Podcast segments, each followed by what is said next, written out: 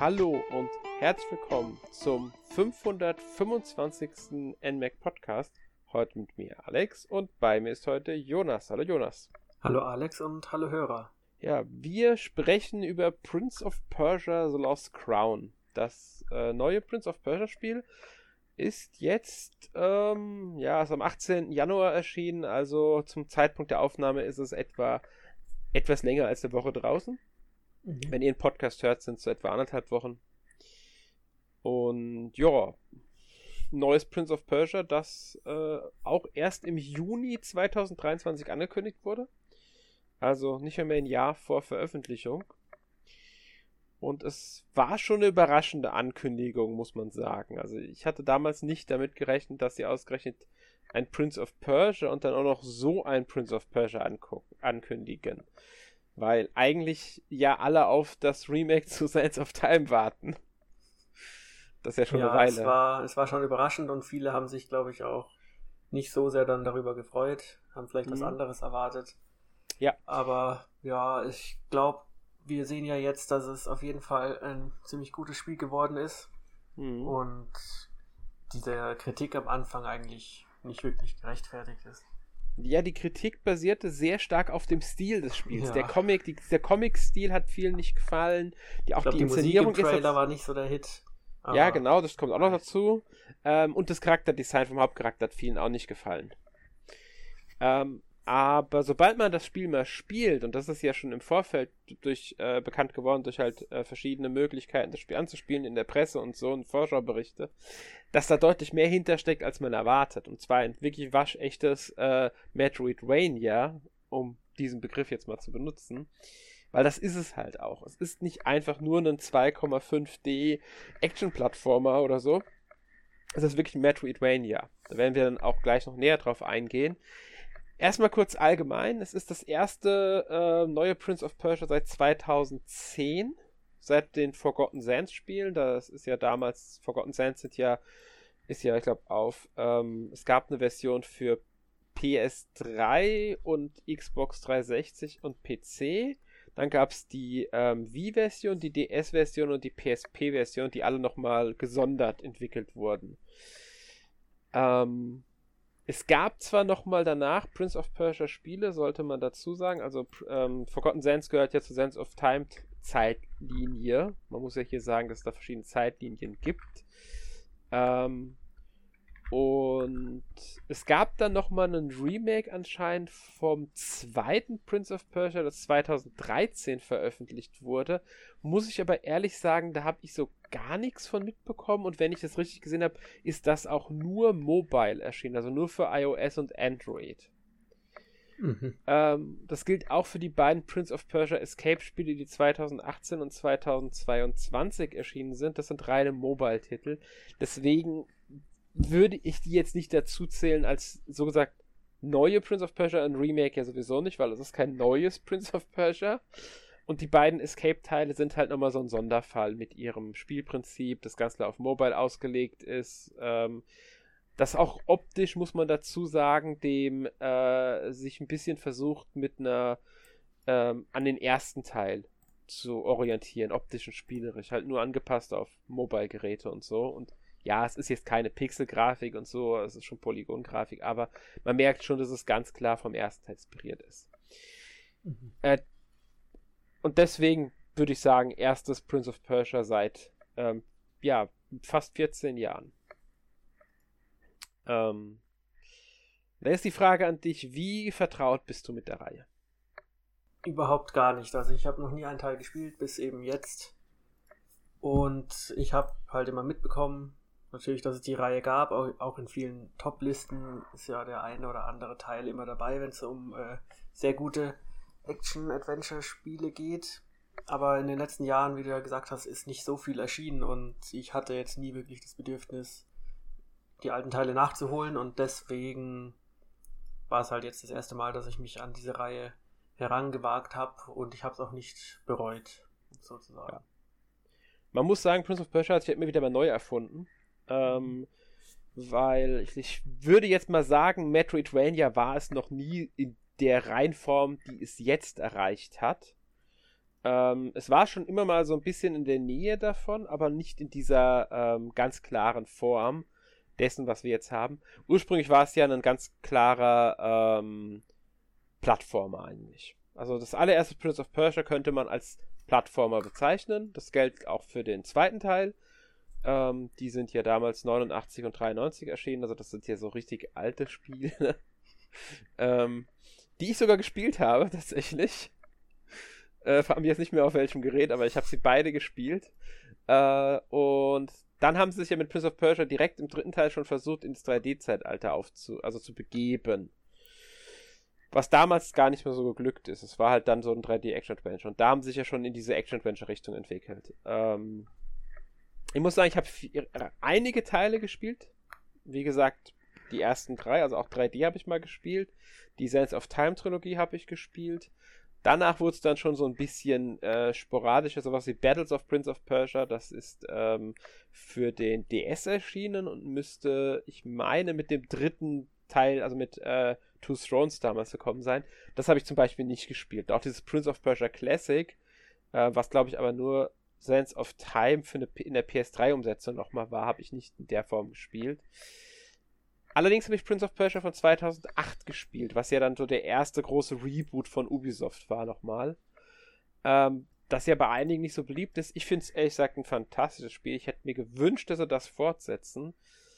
Ähm, und das war aber sozusagen, da hat man schon gemerkt, dass die Reihe, also durch diesen Neustart kam nicht mehr, kam es nicht mehr so gut weg. Viele hätten sich eine Fortsetzung der Sands of Time Trilogie gewünscht, was ja dann 2010 mit Forgotten Sands auch gemacht wurde. Den habe ich auch nicht gespielt, äh, so Forgotten Sands. Also nach Prince of Persia 2008 war für mich dann Ruhm mit der Reihe. Okay, ja. welchen Teil würdest du jetzt empfehlen? Sollte man äh, holen? Also wenn man ähm, man kann den Klassiker, den allerersten ruhig nochmal spielen, muss ich aber wirklich auf einen knallhartes, sehr ähm, hageliges Spiel einstellen. Ich glaube nicht, dass es heute noch schön spielbar ist, außer man spielt irgendeine remake, angepasste Version. Es gab ja auch neue Auflagen davon. Ähm, also ich würde ganz klar die Sense of Time Trilogie sagen, ähm, wahrscheinlich auch inklusive Forgotten Sands, auch wenn es nicht daran kommen soll.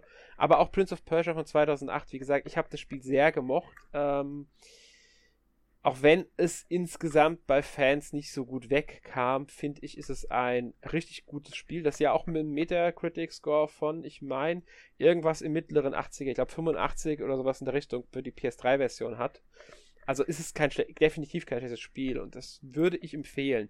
Ich denke, auch wenn man es aus heutiger Sicht betrachtet, wird da der Blick ein bisschen anders sein das ähm, war damals einfach, weil es Gameplay-mäßig ein paar Sachen anders gemacht hat als die Sense of Time Trilogie, weil es auch den Cell Shading Stil hatte und so. Das war halt diese, ja, was einigen nicht gefallen hat.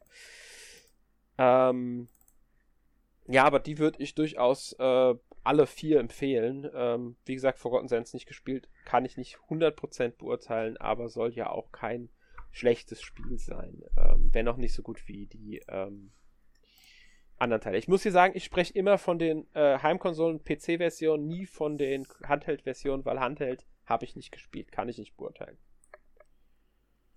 Ähm, okay. Ähm, und ähm, ja, jetzt ist Prince of Persia zurück nach 14 Jahren.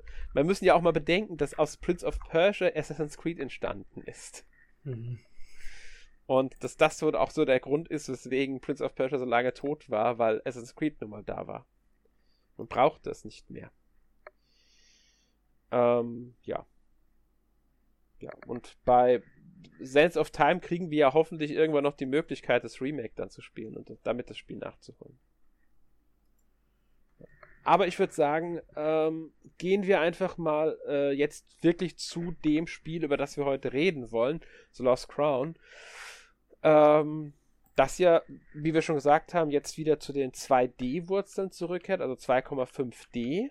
Ähm, ist nicht der erste Teil dieser Art. Ähm, es gab ja auch dieses äh, Fallen King für den DS damals, 2008. Das hat auch dieses 2D, also so 2D, Side-Scrolling-Perspektive, war aber ein klassischer Action-Plattformer eher. Ähm, aber auch aus der Seitenansicht halt gehabt. Ähm, und ich weiß gar nicht, wie es mit Forgotten Sands für ein DS war, ob das auch Side-Scrolling war. Könnte sogar sein. Würde ich nicht komplett ausschließen, bin mir aber nicht mehr ganz sicher. Kann ich so jetzt nicht äh, mehr sagen. Ähm, ja. Aber auf alle Fälle, wir reden jetzt mal über Lost Crown, würde ich sagen, bevor wir ja. uns hier, ich wieder zu den anderen Prince of Persia Spielen abschweife. ja. Ähm. Joa. Ich würde sagen, wir fangen einfach mit der Geschichte an, oder? Genau, also es ist jetzt nicht das storyreichste Spiel, was aber, finde ich, in Ordnung geht, weil es für mich doch eher ein Gameplay-fokussiertes Spiel ist. Und man spielt ja wohl hier einen neuen Charakter. Für mich, der jetzt noch nie einen Teil gespielt hat, macht das keinen Unterschied. Also man spielt hier Sargon, der ein Teil einer ja, Elite-Kampftruppe ist, die sich die Unsterblichen nennen, die sozusagen dieses persische Reich verteidigen und eben besonders ja, stark sind. Und eines Tages kommt es eben zu einer Art Verrat innerhalb des persischen Königshofs, sodass der Prinz, man kennt ihn aus dem Titel des Spiels, entführt wird und da muss Sargon jetzt aufbrechen zum Berg Kaf und eben diese Verräter stellen und versuchen, seinen Prinzen zu retten. Also so ganz klassische Videospielgeschichte. Und auf den Weg dahin, also der Berg ist verhältnismäßig groß, durchstreift er dann unterschiedliche Gebiete und versucht dann sozusagen an die Spitze des Berges zu gelangen und den Prinzen zu retten. Genau. Äh, man sollte hier dazu sagen, dass wir, wenn ich mich nicht komplett täusche, das allererste Mal nicht den Prinzen selbst spielen in einem Spiel. Okay. In der 2008er Version wird es nicht 100% klar, wenn ich mich richtig erinnere. Bin mir aber nicht mehr ganz sicher. Das ist zu lange her. Kann sein, dass wir da auch den Prinzen nicht spielen. Ich meine, da spielen wir einen Prinzen oder zumindest sowas in der Art. Aber ähm, das ist jetzt hier in dem Teil das erste Mal, dass wir den Prinzen sozusagen retten als einer der Krieger. Gab es die Unsterblichen schon mal davor? Ähm, wäre mir jetzt nicht bewusst. Allerdings muss man hier auch sagen, dass sie in diesem Spiel sehr stark die ähm, ganze Mythologie Persiens und der ganzen Region da unten nutzen. Und die Unsterblichen sind ja eine, also zumindest nach Überlieferung, eine militärische Eliteeinheit aus dem antiken Perserreich gewesen.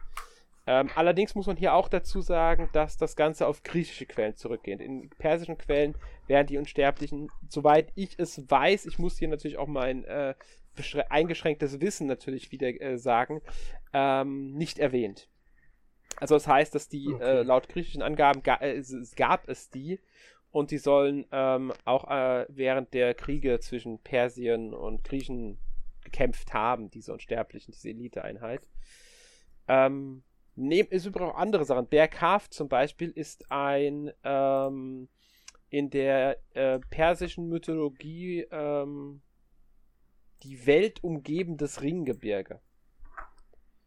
Um es mal so zu beschreiben. Mhm.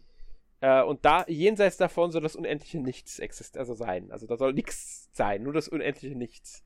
Also man merkt hier schon, sie haben hier sehr stark auf diese persische äh, Mythologie ähm, sich bezogen. Auch dieser Vogel, also der Simurg, diese Gottheit, die auf dem Berg Haf leben soll, ist, äh, wird oft als Simorg bezeichnet und nicht mit U, sondern mit O geschrieben, ähm, ist eine mythologische Figur aus der persischen, mittelpersischen, äh, also ein Fabelwesen aus der persischen Mythologie.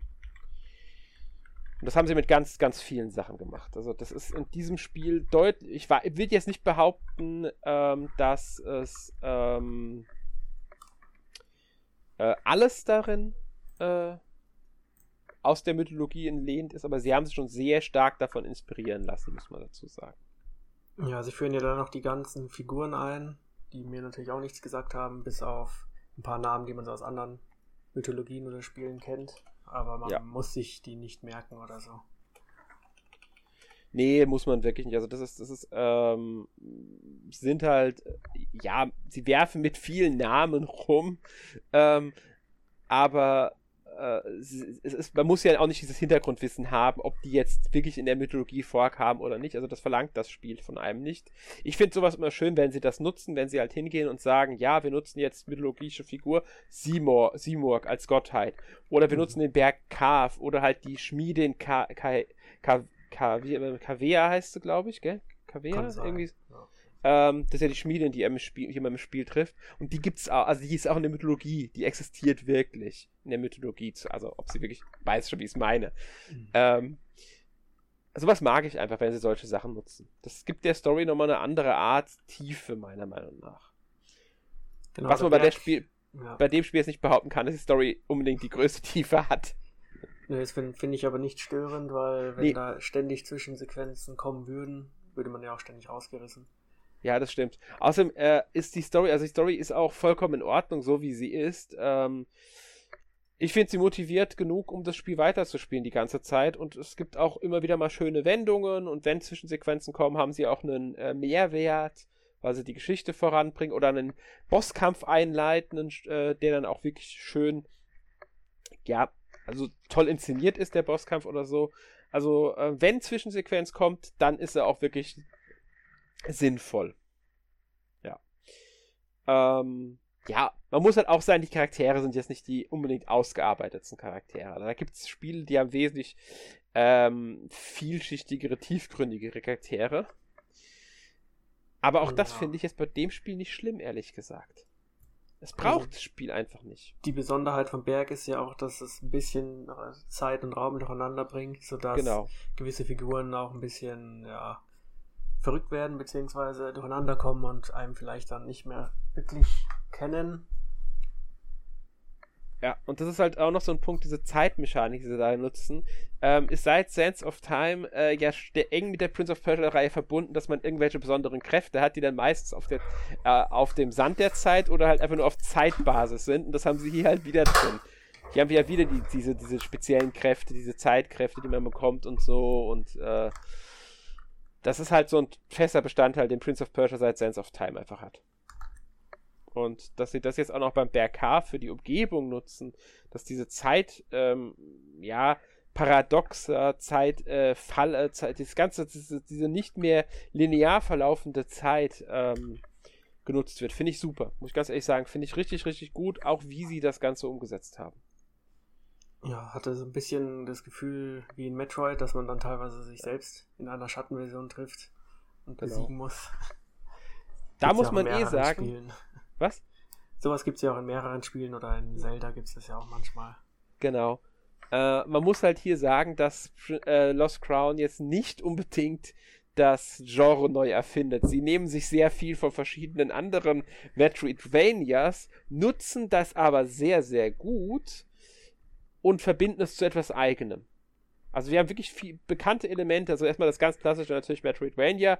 Wir erkunden die offene Spielwelt, kommen an manchen Stellen nicht weiter, haben wir aber die richtige Fähigkeit erlernt ähm, oder den richtigen, äh, die richtige Waffe bekommen, dann können wir dort auf einmal weiter und gelangen an einen ganz neuen Ort und kommen halt dadurch in der ganzen Geschichte weiter halt das ganz klassische Metroidvania-Prinzip, wie man es seit Super Metroid und Symphony of the Night vor allem halt kennt. Ich meine, die beiden haben ja auch den Genrebegriff geprägt.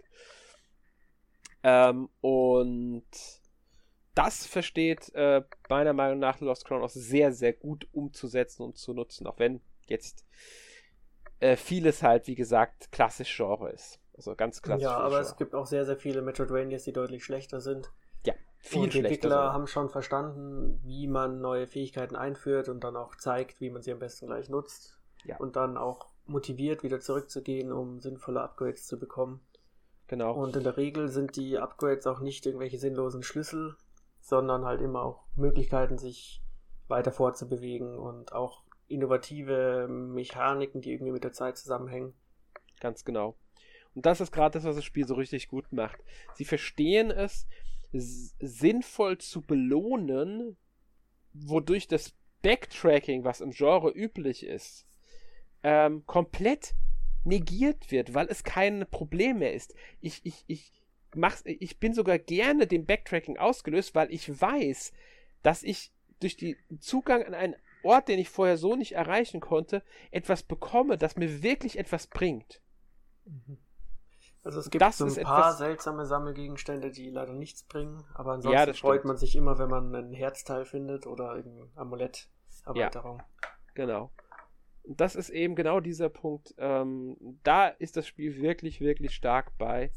Ähm, man muss ja sagen, also, weil du es schon angesprochen hast, äh, wenn wir vier von dieser Blütenblätter sind, das oder sowas mhm. finden, dann erhöht sich unsere Gesundheit, wie halt Kennt man aus Zelda, kennt man aus diversen anderen Spielen. Ganz klassisch. Beim Boss kriegt man immer ein komplettes äh, Blatt. Da kriegt man halt direkt ein weiteres Gesundheitsding, wenn man einen besiegt hat. Auch klassisch. Ähm, und Amulett hast du ja auch erwähnt, also Amuletterweiterung. Wir haben ein Amulett, da können wir verschiedene Anhänger dran setzen, also Amulette dranhängen. Und die geben uns halt besondere Fähigkeiten. Zum Beispiel, dass wir nicht nur drei, sondern vier Kombos aneinander, also Schläge in einer Combo haben können.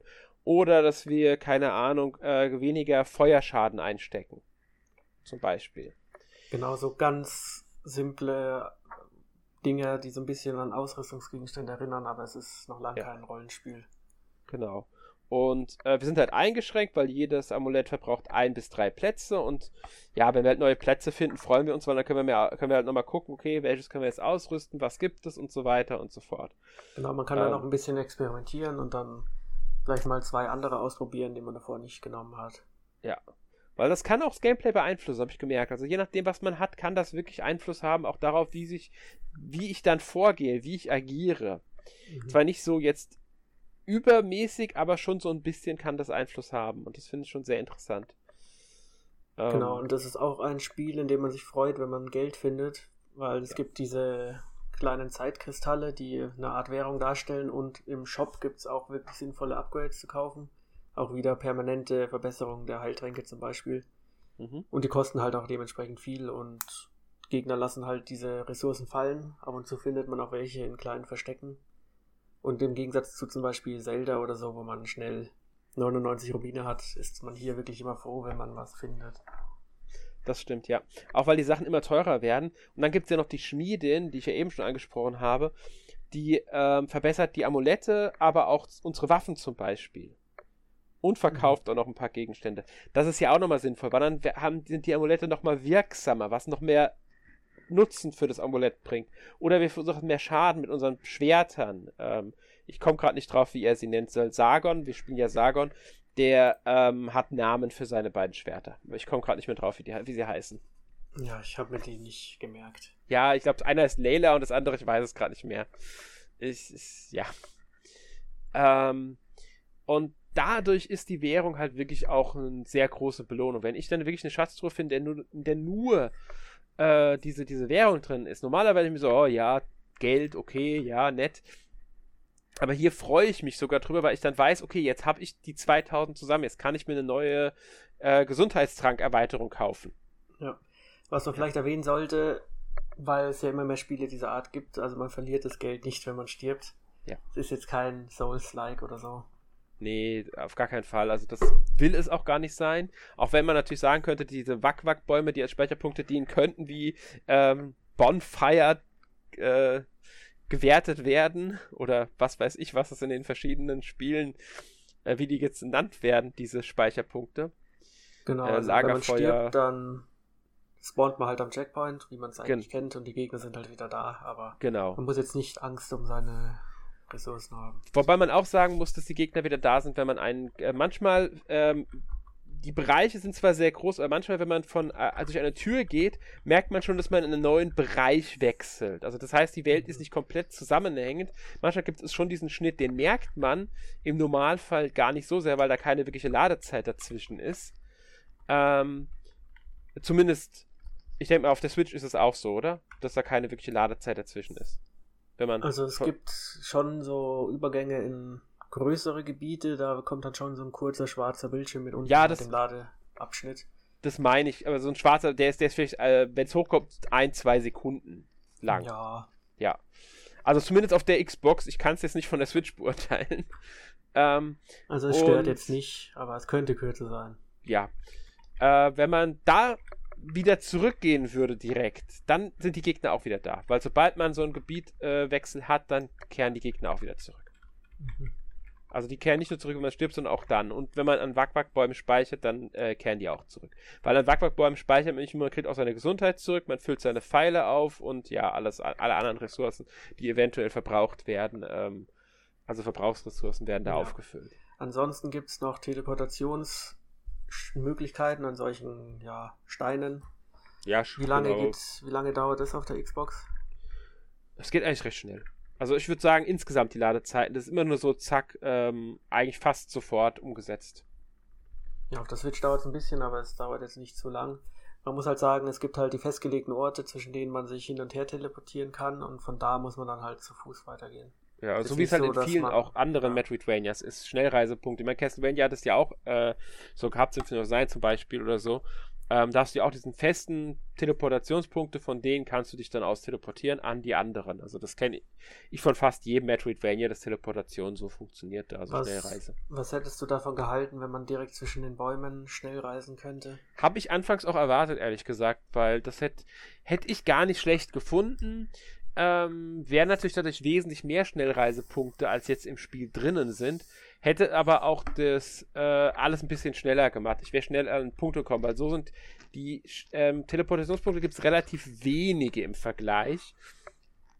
Deshalb wäre es mir, glaube ich, lieber, wenn ich zwischen den Bäumen direkt reisen könnte. Ja, es gab schon so ein paar Momente, wo man irgendwo im Gebiet rumgehangen ist und dann erstmal geschaut hat, wie komme ich jetzt am besten raus. Aber ja, das gehört halt auch zur, zur Reihe irgendwie dazu, also zum Genre, dass man da ja. ein bisschen zurückklatschen muss. Ja, wie gesagt, ich finde es auch gar nicht so schlimm. Es ist, äh, ich finde es vollkommen in Ordnung, wie es ist, äh, mit den wenigen Teleportationspunkten, aber manchmal hätte ich mir halt schon gewünscht, dass ich entweder ein paar mehr hätte oder dass ich zwischen den Bäumen direkt reisen könnte. Einfach auch, weil, ja, manchmal ist es halt wirklich so, dann speichere ich am Baum, muss ein paar Sprünge absolvieren, um zu dem Schnellreisepunkt zu kommen und warum diesen extra Schritt an einen Ort, der zwei Meter nebendran ist, wenn ich direkt am Baum reisen könnte? Es könnten ja besondere Bäume sein, an denen ich nur schnell reisen darf. Nicht an jedem Baum, sondern nur an besonderen Bäumen. Ja, das wäre so eine gute Mischung, so größere ja. Bäume oder so. Aber es ist so auch vollkommen in Ordnung, da will ich gar nicht drüber meckern. Ähm, das ist, äh, also das ist jetzt wirklich eine Beschwerde auf einem sehr, sehr, sehr, sehr hohen Niveau. ähm, ja. Äh, wir haben noch gar nicht über die Kämpfe an sich gesprochen, fällt mir gerade auf. Genau, also der Sargon ist ja relativ flink unterwegs mit seinen Doppelschwertern und die Gegner sind auch ziemlich stark. Also man muss aufpassen, dass man entweder halt ausweicht oder die Gegner auch blocken kann. Schön finde ich, ist das Block-Timing, also zum Parieren ziemlich großzügig ist. Also man braucht jetzt nicht die Überreflexe, um den Gegner eben zu parieren. Und ansonsten haut man halt mit schnellen Kombos auf die Gegner drauf. Man kann ihn auch in die Luft werfen und dann in der Luft weiterkämpfen. Es gibt einen Bogen, der zwar nicht viel Schaden macht, aber halt auch in die Kombos mit eingebettet werden kann. Und ansonsten halt ein paar Spezialangriffe und aufgeladene Angriffe. Ähm, auch Chakram hat man, also das ist der Bogen, wenn man die Taste dafür hält, kann man dann das Chakram werfen. Das ist, kann man auch im Kampf einsetzen. Mhm, das ähm, ist so eine Art Kreisel, der dann zurückprallt. Ja, es ist, es ist ein runder, also ein Chakram ist ein runder, Bo äh, ein, ein, ein, komplett kreisförmiger ähm, äh, äh, Bumerang. Mhm. Wenn man das so will. Ja, für alle, die, nicht, die, die damit jetzt nichts anfangen können. Also es ist, ist die einfachste Beschreibung, finde ich. Ja, ähm, braucht man auch für einige Rätsel, muss man dazu sagen, das Chakram. Ähm, und du hast Spezialangriffe erwähnt, da meinst du wahrscheinlich die Atra-Kräfte, die man im Laufe des Spiels immer wieder mal freischaltet. Genau. Diese also Atra-Energie verbraucht. Ich weiß gar nicht, wie man die Leiste auflädt, entweder indem man halt Schaden austeilt. Ja, genau. Ja. Ja, je nach, man muss sagen, wegen Schwierigkeit, es gibt verschiedene Schwierigkeitsgrade und je nach Schwierigkeitsgrad äh, gibt es da noch Unterschiede in zum Beispiel, wie Schaden Gegner ähm, austeilen, wie viel sie einstecken können, also wie viel hoch ihre Lebenspunkte sind.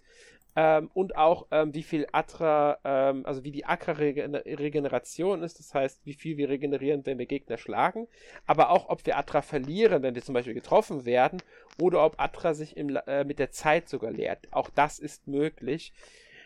Äh, was ich sehr schön finde, das können wir sogar komplett benutzerdefiniert einstellen. Das heißt, wir können selbst einstellen äh, die verschiedenen Werte. Ich kann zum Beispiel einstellen, dass ich keinerlei Atra ähm, verliere, egal wie. Das ist, bleibt auf dem Wert, den ich habe, außer ich setze natürlich ein. Aber ich habe einen super schweren Schwierigkeitsgrad, dadurch, dass die Gegner super viel aushalten und super viel Schaden verursachen. Das ist möglich. Genauso kann ich es genau umgedreht machen. Ich verliere Atra und ähm, kassiere aber kaum Schaden von Gegnern, die aber dafür super viel aushalten. Oder ich drehe alles ganz runter und habe einen super easy Modus sozusagen. Alles möglich, finde ich super, mag ich sowas. Kann ich auch jederzeit ändern, wenn ich im laufenden Spiel bin. Ja. Ähm, finde ich gut, weil, weil das macht das Spiel zugänglicher. Und jeder, der möchte, kann es sich auch super schwer einstellen.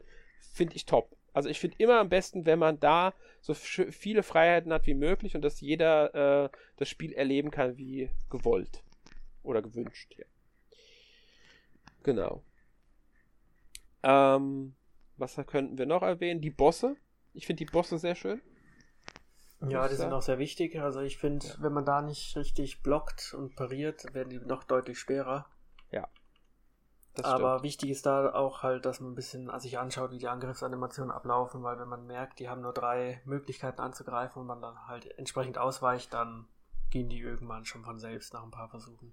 Ja, das stimmt. Außerdem, wenn man die Attra-Kräfte gut einsetzt, kann man denen auch ordentlich Schaden verursachen. Ja.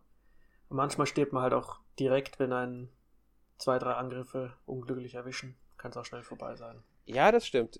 Muss man auch wieder hier sagen, natürlich hängt es vom Schwierigkeitsgrad ab. Ähm, der beeinflusst da einiges halt auch.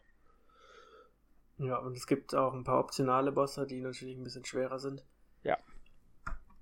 Aber auch das gehört zum Genre dazu und finde ich gut mhm. so. Ja. Ähm, glaub, was noch recht wichtig ist, sind die Rätsel, über die wir noch ja. reden können, weil es gibt ja sowohl Rätsel, wo man ein bisschen denken muss, als auch Geschicklichkeitspassagen mit Rätseln in Kombination. Wie haben die denn dir so gefallen? Ähm, der zum Großteil fand ich die gelungen, muss ich ehrlich mhm. sagen. Also die meisten Rätsel fand ich wirklich gut. Ähm, es gibt ein paar Passagen, die mir jetzt nicht so gut gefallen haben. Ähm, aus verschiedenen Gründen. Ein paar Geschicklichkeitspassagen, die ich dann doch ein bisschen zu hakelig zu spielen fand, was auch an der Steuerung liegt, weil ich halt zwingend den Analogstick benutze und mhm. nicht aufs Steuerkreuz umgreifen kann, was mir in manchen Punkten einfach viel lieber wäre äh, passiert mir dann einfach zu leicht, dass dann äh, minimal zu weit nach unten drücke und der Charakter dann nach unten äh, eine Attacke ausführt, wenn, obwohl er nach unten diesen Sprung aus, ausführt, obwohl er nicht nach unten springen soll und dadurch halt in die Stacheln springt und nicht wieder vom Anfang anfangen darf. Ähm, aber ansonsten muss ich sagen, finde ich es durchweg eigentlich gelungen. Also, ja, schöne, passende Ja, ich finde die auch ziemlich cool. Also man kriegt ja sehr viele unterschiedliche Möglichkeiten dann an die Hand und oft ja. ist es halt ein bisschen ausprobieren und wiederholen, aber oft das Spiel erklärt einen auch die Rätsel teilweise nicht, was ich gut finde. Sie zeigen einem halt einfach, hier ist ein Hindernis und jetzt probier mal aus und dann schafft man es halt irgendwie schon. Ja, ganz genau das. Und das finde ich auch sehr schön, muss ich sagen, weil ähm, das sorgt einfach so ein bisschen dafür, ähm, dass man muss selbst nachdenken und das ist nicht mehr so üblich bei Rätseln heute. Ja, manchmal muss man auch sehr wilde Tastenkombinationen eingeben. Ja. Ja. Ich denke da nur gerade an äh, äh, Meister Chief Pikachu kehrt zurück. Okay, gibt's da auch Plattforming-Passagen? Nee, nee, nee, ich denke an die äh, ähm, Rätsel. Ich meine jetzt okay. so Nachdenken und so, was Nachdenkerätsel. Ähm, weil, ähm, sagen wir es mal so, äh, da kriegst du eigentlich alles mehr oder weniger vorgesetzt zum Großteil. Also da sind die Rätsel sehr einfach. Hm, ja, kann ich bedenken ja. bei dem Spiel. Ja, es ist leider deutlich schwächer als der erste Teil, aber das haben wir schon mal in einem Podcast besprochen. Da muss, müssen wir jetzt nicht so zu sehr drauf eingehen. ähm, ja. Gut. Ähm, ja, wir können was ja mal über nicht? die Präsentation reden. Also, ja. was glaubst du denn war der Grund, warum die Leute am Anfang ein bisschen negativ eingestellt waren? Ähm, ja, ich habe es schon so angedeutet. Also ich denke, es war vor allem der Comic Cell Shading Stil, die damit einhergehende auch sehr comichafte Inszenierung. Ähm, zum Beispiel, wenn ein Bossgegner besiegt ist, wirkt es ja schon sehr comichaft, die ganze Darstellung. Mhm. Ähm, und das Charakterdesign des Hauptcharakters. Mal abgesehen von der, Mus von der wirklich, wirklich grausigen Musik ähm, zu, äh, im ersten Trailer. Ja. ja. Ähm, ich weiß ja nicht, was du als Grund siehst. Wahrscheinlich genau dasselbe. Also ich habe das Spiel ja auch mitbekommen, als es angekündigt wurde und das hat mich erstmal gar nicht tangiert. Zum einen, weil ich mit der Reihe nichts angefangen habe, aber auch, weil ich nicht der größte Fan von solchen Comic-Spielen bin. Aber nachdem man es mal gespielt hat, merkt man, ja, die Charakterdesigns sind jetzt nicht so der Hit, meiner Meinung nach, aber die Inszenierung, vor allem von Kämpfen, das sieht eigentlich immer ziemlich cool aus und es sieht auch manchmal so ein bisschen aus wie irgendein so Anime-Kampfspiel, was ja eher positiv ist, finde ich. Mhm. Und die Umgebung finde ich toll, also das Setting, also ein ja, nahöstliches, persisches Gebiet sieht man jetzt ja auch nicht so oft. Zumindest wenn man jetzt nicht so viele Assassin's Creed oder Prince of Persia spielt. Und da finde ich oh. das eigentlich ziemlich, ja, Ja, wobei man auch wieder sagen muss, dass Assassin's Creed ja schon lange nicht mehr in diesen ähm, arabischen Gebieten unterwegs ist, sondern sich vor allem, mal abgesehen jetzt der neueste Teil, äh, der ja wieder ein bisschen dahin zurück ist mit, ach Mist, ich komme gerade nicht auf den Namen der Stadt, in dem es spielt, Mirage, ähm, aber die letzten Teile waren ja dann eher in äh, Ägypten, was ja nochmal ein bisschen anders ist, äh, oder halt in England mit Wikingern und so, also anderweitig verortet, Griechenland natürlich. Ich wüsste jetzt ja, ehrlich aber gesagt. das Setting ist nicht so ausgelutscht wie jetzt irgendwie ja. Mittelalterburg. Genau, bei weitem nicht so ausgelöst. Ich finde das sogar ein ähm, sehr schönes Setting, dass man wieder was anderes einem anbietet und gibt. Es gibt dann zwar natürlich so Klassiker wie irgendwie eine Kanalisation oder so, aber ja. mal, die ist auch nicht schlecht.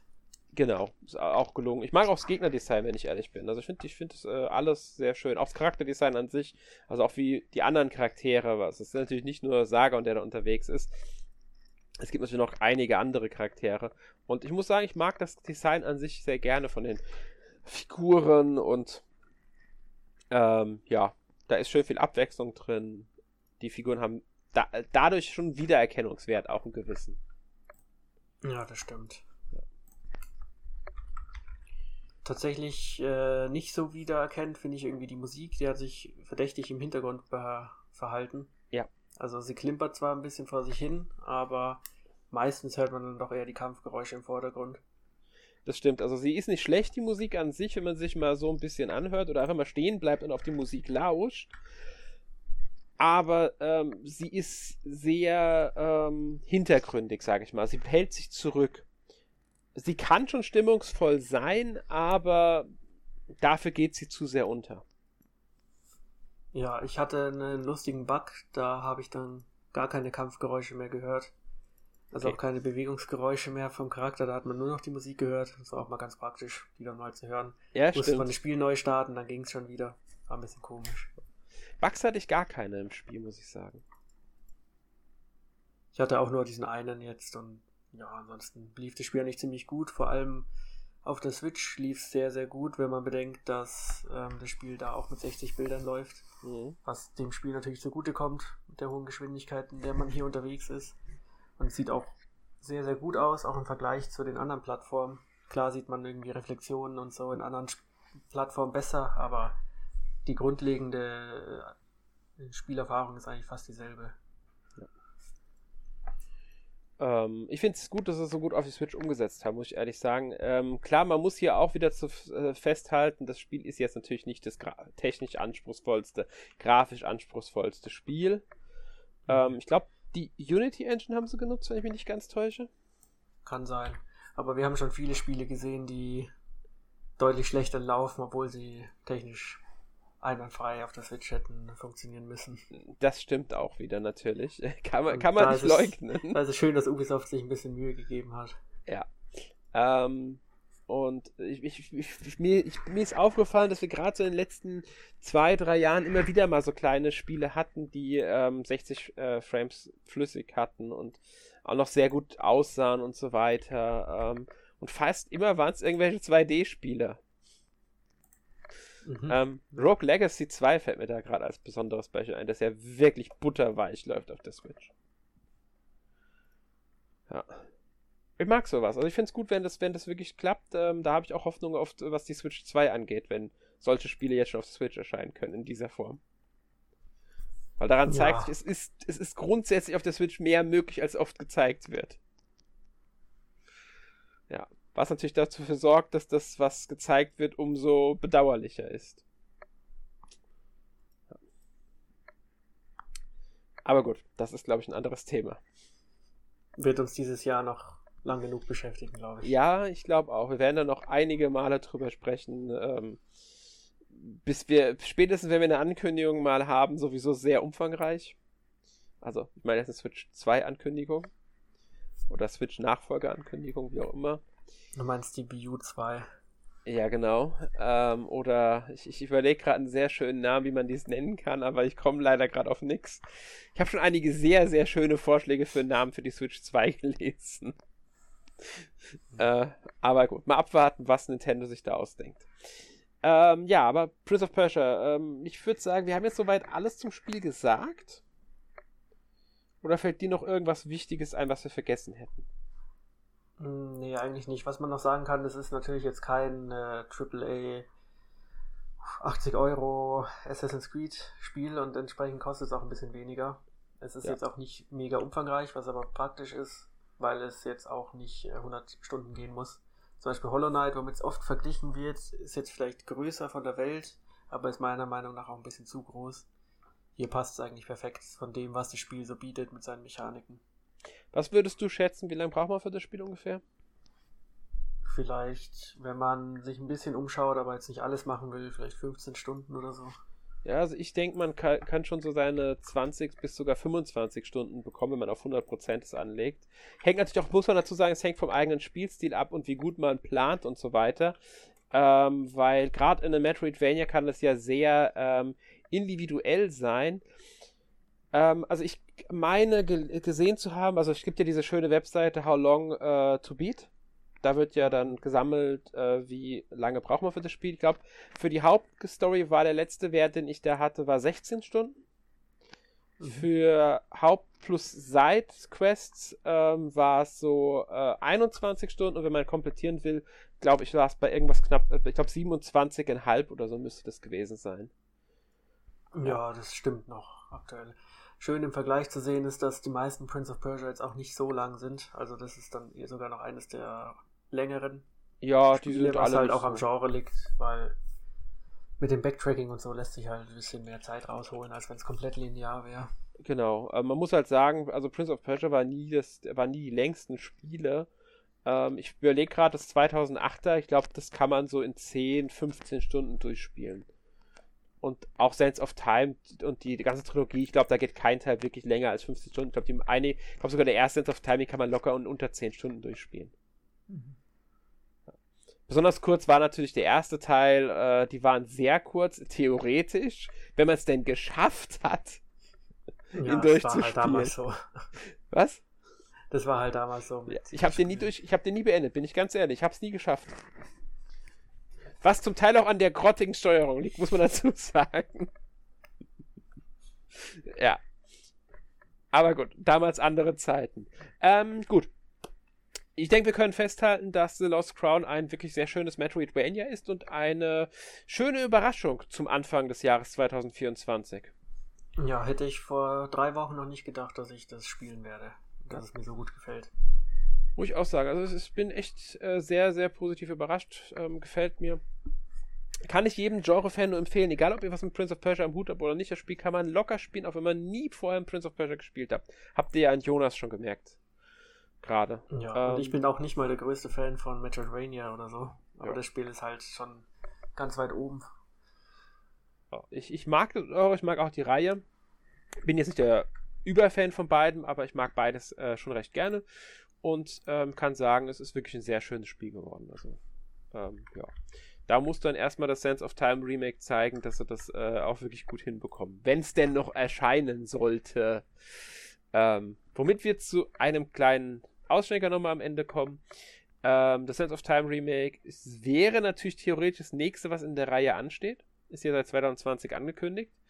Laut Ubisoft arbeiten sie noch dran, aber sie haben es auch schon im Januar 2021 veröffentlichen wollen. Das heißt, es ist jetzt seit drei Jahren äh, auf Halde. Deswegen mal abwarten, was damit passiert. Soweit ich mal irgendwann gelesen hatte, wurde das ja vom einen Entwickler, also wurde jetzt Entwicklerstudio Wechsel betrieben, sodass jetzt das Originalstudio wieder dran sitzt, das es damals entwickelt hatte. Ähm, aber ich bin mir nicht ganz sicher, ob die Entwicklung auch damit komplett neu gestartet wurde oder ob sie äh, ähm, einfach nur das genommen haben, was schon da war und das jetzt versuchen anzupassen. Aber wenn man bedenkt, dass jetzt seit der Ankündigung bald vier Jahre vergangen sind, ist es schon ein bisschen. Hm, hm. Ja. ja, also mein Eindruck ist, dass sie wirklich nochmal von vorne angefangen haben, einfach weil das Feedback so schlecht war. Ja und wir so eine Metroid Prime 4 Situation haben. Ich denke mich auch. Dass ähm, es halt erst dann gezeigt wird, wenn es halt wirklich wieder halbwegs zeigbar aussieht. Und ich denke, damit werden sich auch Zeit lassen. Mal abwarten. Also ich denke, dieses Geschäftsjahr soll es definitiv nicht mehr kommen. Das heißt, es kommt nicht vor dem äh, vor April. Das haben sie schon gesagt. Ähm, aber da sie jetzt einen Prince of Persia sogar noch rausgehauen haben, könnte ich mir sogar vorstellen, dass wir das nicht mehr, mehr dieses Jahr bekommen. Ja, Vielleicht- sollen sie sich Zeit lassen. Ganz vielleicht könnte es ein Launch-Titel für die Switch 2 werden, wenn sie da ähm, vielleicht ein bisschen so mitwirken wollen mit. Kann man nicht komplett ausschließen. Aber mal abwarten. Ansonsten Zukunft der Reihe. Glaubst du, dass ähm, nachdem jetzt schon zumindest schon mal Kritiker Erfolg, weil es kommt ja sehr gut weg, The Lost Crown, glaubst du, dass Ubisoft da einen Nachfolger bringen wird? Denke ich schon. Also ich glaube, der nächste Teil wird sicher das Remake sein, aber sie können ja jetzt die Reihe auch wieder zweigleisig weiterführen und ein weiteres Metroidvania entwickeln. Glaube ich mich auch, dass da ähm, wahrscheinlich auch wieder im Montpellier, also es ist ja Ubisoft Montpellier, die hinter dem Spiel stehen, ähm, als Entwicklerstudio. Und äh, könnte ich mir gut vorstellen, dass die da wieder ähm, dran sind. Ich glaube, die müssten zuletzt ähm, mal von jetzt iOS-Spielen, äh, also Valiant Hearts war von denen zum Beispiel, Rayman Legends war auch von denen damals. Äh, und a- eigentlich müssten sie noch an Beyond Good and Evil 2 arbeiten, Ja, wenn das denn jemals erscheinen sollte. Muss man abwarten. Ähm, aber gut, wie gesagt, muss man mal abwarten, äh, weil da ist ja so, sind ja, man muss sagen, bei dem Spiel ist ja schon so ein bisschen was auch, ja, schwierig in der Entwicklung. Da ist ja einiges schiefgelaufen auch scheinbar. Aber gut, Prince of Persia, äh, wir teilen die Meinung, dass sie da jetzt zweigleisig fahren werden und ähm, ja, ich denke in zwei Jahren vielleicht noch wieder ein äh, weiteres äh, Metroidvania bringen. Mhm. Es ist Ubisoft, die werden sehr schnell mit Fortsetzungen dabei sein. Ich glaube nicht, dass sie sich dafür lange Zeit lassen. Ich glaube auch nicht, dass die Entwicklung von äh, Lost Crown so viel Zeit verschlungen hat. Nee, das war ein überschaubares Projekt, glaube ich. Denke ich nämlich auch.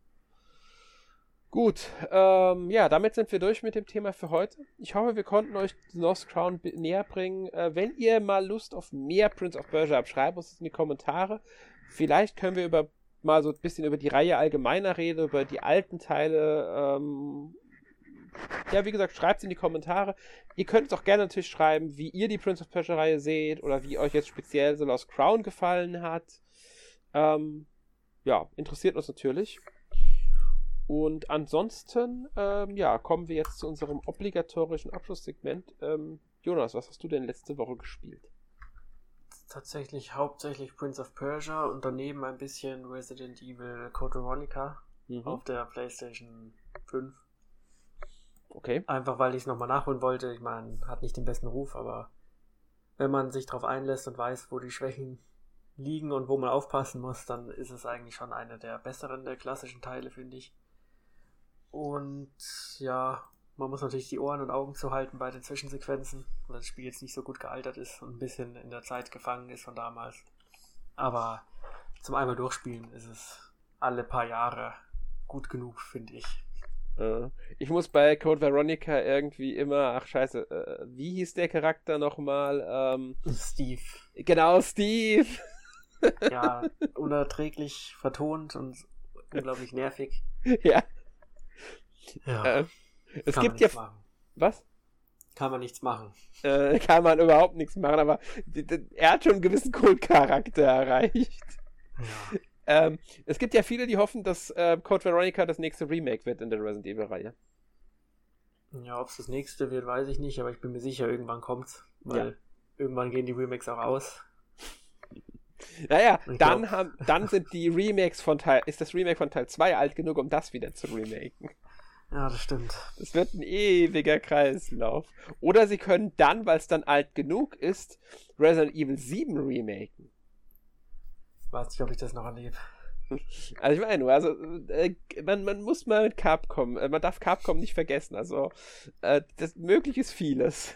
Beziehungsweise allgemein die besten- Spieleindustrie muss man das. Das ist Ja. nicht nur Capcom. Am besten ändern sie den Namen nicht, sodass wir irgendwie in 100 Jahren 20 Resident Evil 2 Spiele haben. Ja, genau. mal Ja, aber das Spiel, das Spiel hätte auf jeden Fall einen Remake verdient, weil es Mhm. hat echt coole Elemente und auch viele besondere Elemente. Aber es ist auch ziemlich unfair und es gibt viele blöde Bosskämpfe und dumme Momente. ja, und gerade muss man durchbeißen. Gerade deshalb, weil es so ist und weil es halt auch schlecht gealtert ist, wäre halt ein Remake dringend notwendig. Ein Resident Evil 1 zum Beispiel, da kannst du immer noch gut diese GameCube-Version, besonders die HD-Version der GameCube-Version spielen. Problemlos. Auch einen äh, Resident Evil Zero zum Beispiel oder Resident Evil 5 oder Resident Evil 6, die brauchen kein Remake so dringend, muss ich ganz ehrlich sagen. Die sind alle noch spielbar in dem Sinne. Aber Code Veronica äh, X, das, das, das wäre schon so ein Spiel, das ein Remake dringend nötig hätte einfach. Ja, ich bin gespannt, was als nächstes kommt. Wahrscheinlich ja, erstmal Teil 9 und dann schauen wir mal. Ja, mit Teil 9 rechne ich sowieso als erstes. Also erstmal kommt Teil 9 und dann das nächste Remake. Ich denke, da haben sie sich schon ziemlich auf ihr Fahrplan eingeschossen. Ja. ja. Aber was hast du denn gespielt? Ähm, ja, ich habe weiterhin Cyberpunk 2077 gespielt. Da habe ich ja schon drüber gesprochen. Ähm, immer noch meiner Meinung nach ein großartiges Spiel. Äh, halt jetzt nach den ganzen Updates und so. ähm, wobei ich ja auch schon mit Update 1.5 oder PS5 sehr gerne mochte, aber ich finde, das ist 2.0er und äh, Update und ähm, äh, hier Phantom Liberty und 2.1 ist nochmal so aufgewertet haben, dieses Spiel. Es macht so es ist so ein gutes Spiel, es macht so viel Spaß einfach, äh, großartig.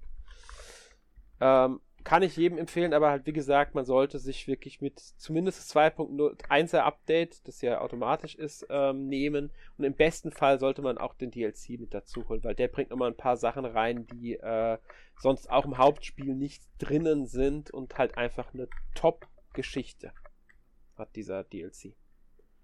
Ähm, ja, genau.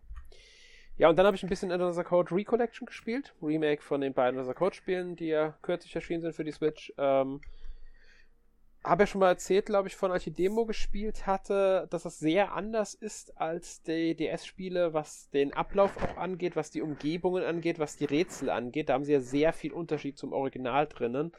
Ähm, aber das stört mich überhaupt nicht. Ich finde, es ist sehr gut umgesetzt. Es ist halt eine Neuinterpretation des Spiels äh, mit der vertrauten Geschichte und mal abgesehen von vielleicht ein paar Eigenheiten, die mich persönlich nicht stören, ist es ein Top-Adventure. Ich bin mir aber auch sehr bewusst, dass es wie schon damals, als es ursprünglich erschienen ist, also auf DS und Wii, ein Nischenspiel ist. Es wird nicht jedem gefallen. Man muss sich darauf einlassen auf dieses Spiel. Wenn man äh, Spaß daran haben kann, ja, aber ich kann auch verstehen, wenn jemand sagt, nee, das ist nichts für mich, weil ja, es ist halt jetzt nicht das äh, massentaugliche äh, AAA-Spiel oder so.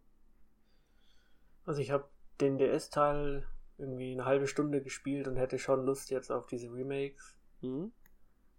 Aber diese Veränderungen, kannst du die ein bisschen beschreiben? Wie genau hat sich jetzt alles verändert? Ähm, also erstmal natürlich die Perspektive. Wir haben ja auf dem DS ähm, haben erstmal natürlich zwei Bildschirme und da haben wir auf dem unteren Screen äh, das Ganze immer aus der Vogelperspektive, also wirklich von oben gesehen und Ashley auch so von oben gesteuert durch die Umgebung, während auf dem oberen Screen ähm, immer wieder mal ein wechselndes Artwork, also Bild von der Umgebung erschienen ist, einfach nur. Das wäre auch genau, daran erinnere ich mich noch ein bisschen. Ja. Jetzt schwach haben wir natürlich eine 3, äh, 3D-Grafik, Third-Person-Ansicht, also Kameraperspektive über die Schulter und so weiter, äh, laufend frei umher. Schon das bringt natürlich Veränderungen mit sich. Allerdings sind auch die Gebiete anders. Ich nehme jetzt mal das Beispiel den Anfang. Am Anfang der Steg sieht schon mal ein bisschen anders aus, weil ähm, eine höhere Treppe auf die Klippe hoch. Und wir haben jetzt zum Beispiel im DS-Teil, hättest du jetzt am Anfang eine Brücke, um von der kleinen Vorläuferinsel auf die Hauptinsel zu kommen. Und dann musst du dann zu dem äh, zu so einer Kurbel gehen und die musst du dann mit dem Stylus drehen, damit die Brücke runtergelassen wird. Das gibt's nicht mehr. Die Brücke gibt's überhaupt nicht mehr. Wenn du da hochgehst vom Steg aus, dann findest du ein Tor und das ist verschlossen. Und dein erstes Rätsel ist es, äh, den Schlüssel aus einem Behältnis rauszuholen. Ich will jetzt nicht groß spoilern, ist ja schon in der Demo drin, ist das allererste, was du hast. Aber das ist sehr offensichtlich, es wird dir sehr offensichtlich präsentiert. Da benutzt du dann auch die Bewegungssteuerung der Switch bzw. des äh, Pro-Controllers oder der Joy-Cons indem du die halt hin und, also Gyrosensor ist das. Ähm, und das ist halt schon mal ein riesengroßer Unterschied, weil dieser ganze Aufbau der Insel halt teilweise abweicht. Das ist halt alles angepasst worden. Der Friedhof, auf den du sehr früh im Spiel kommst, sieht anders aus, ist anders aufgebaut. Ähm, der Grabstein, den du dafür, den du auf die Seite schieben musst, ist jetzt nicht mehr vor einem Loch in der Mauer, sondern der liegt im Weg, dass du eine Tür nicht öffnen kannst. Sowas in der Art. Also sie haben ja schon einiges geändert, aber der Storyablauf ist halt trotzdem identisch, auch wenn es manche Elemente, also es manchmal Sachen gibt, die halt weggestrichen wurden in dem Sinne und durch was anderes ersetzt wurden. Also es ist schon in der Hinsicht ein sehr anderes Spiel, wenn man mal will. Mhm. Aber nicht schlechter, sondern halt einfach an die neuen Möglichkeiten der anderen Perspektive und der Switch angepasst. Was sinnvoll ist, meiner Meinung nach, weil so wie es halt auf dem DS war, würde es nicht mehr funktionieren. Sie haben auch minimale Story-Änderungen drin. Ähm, ein frühes Beispiel, ähm, das jetzt auch kein wirklich kein Spoiler ist, weil das in den ersten Minuten passiert. Ähm, mal abgesehen von dem kurzen Prolog, der dann durch den Rückblick umgeleitet wird. Der Captain, mit der uns auf die Insel bringt. In der DS-Version bleibt er. In der äh, Switch-Version jetzt fährt er mit seinem Schiff weg. Was die, viel besser zur Geschichte passt, muss man dazu sagen, dass er wegfährt. Das ist äh, logischer in der, im ganzen Rückschluss. Und ja, das ist. Klingt sinnvoll. Ja, und das sind so, das sind so die Änderungen. Also man mehr, es ist schon ein anderes Spiel, aber halt äh, angepasst halt auf die Switch, wie gesagt. Und auf die Möglichkeiten. Fällt ja, auch nicht jedem auf. Ich schau ich, mal, wenn es ja, mal ein bisschen ruhiger wird, dann von Spielen ich kann nicht sagen, wie es bei der Wii-Teil ist. Der war ja dann auch schon gewisserweise 3, äh, 3D und Third Person mehr und so weiter. Hat aber auch seine Eigenheiten, dadurch, dass man ja den Charakter teilweise einfach nur durch Pfeile bewegt hat und so. Ähm, auf die man mit der Bewegungssteuerung drauf ist. Den habe ich noch nicht gespielt, weil den kann man erst spielen, wenn man das Hauptspiel durch hat, soweit ich gesehen hatte. Also den ersten Teil durch hat, soweit ich gesehen hatte. Also ich habe jetzt keine Möglichkeit gefunden, ähm, den zweiten Teil direkt auszuwählen. Vielleicht habe ich es übersehen, aber ähm, nach meinem Wissen muss man erst Teil 1 durchspielen, bevor man dann Teil 2 spielen kann. Okay. Ja. Ja. Und ich hoffe, ich hoffe, ich hoffe, ich habe es jetzt so halbwegs gut erklärt. Ja, ich, auf jeden Fall habe ich immer noch Lust drauf. Ja. Also wir peilen da, denke ich, auch einen Podcast für an, wenn sich die Gelegenheit ergibt. Ähm, mhm. Müssen wir mal schauen, wie es da so mit äh, Organisation aussieht. Ich will jetzt noch keinen versprechen, aber wir, ich denke schon eher, dass es da dann irgendwann einen geben wird, wenn auch vielleicht jetzt nicht unbedingt im Februar oder März, aber äh, dann doch in absehbarer Zeit, wenn dann ausreichend Redakteure das mal gespielt haben. Gut. Bin ich gespannt. Ähm, ja, ich glaube, das war's dann. Denke äh, ich auch. Nächste Woche gibt es dann äh, Quake 1 und 2 im Podcast als Thema. Ähm, sofern sich da keine Änderungen gibt, müssen wir ja leider auch das habe ich am Anfang des Podcasts sogar komplett vergessen zu erwähnen, dass wir das Thema ändern mussten und nicht Prin äh, Persona 5 Raw, äh, äh, Taktika, sondern Prince of Persia heute besprochen, also nicht wie angekündigt. Dafür jetzt nochmal sorry für alle, die bis hierhin gehört haben. Äh, war leider organisatorisch so notwendig. Äh, wir werden Persona 5 Taktika bestimmt irgendwann nachholen können, aber leider noch nicht versprechen, wann das der Fall sein wird. Ähm, und äh, ja, Quake 1 2 ist momentan fest eingeplant und da sieht es auch nicht so aus, ob wir da irgendeine Verschiebung notwendig wäre. Ähm, und deswegen freut euch auf Quake nächste Woche, sofern jetzt nicht Nintendo ankommt und äh, Nintendo Direct veröffentlicht oder so, äh, wird es nächste Woche sehr sicher Quake geben. Alles und klar. Ja, damit verabschieden wir uns, wünschen euch noch einen schönen Abend, schönen Tag, wann auch immer ihr das hört. Und bis zum nächsten Mal. Tschüss. Tschüss.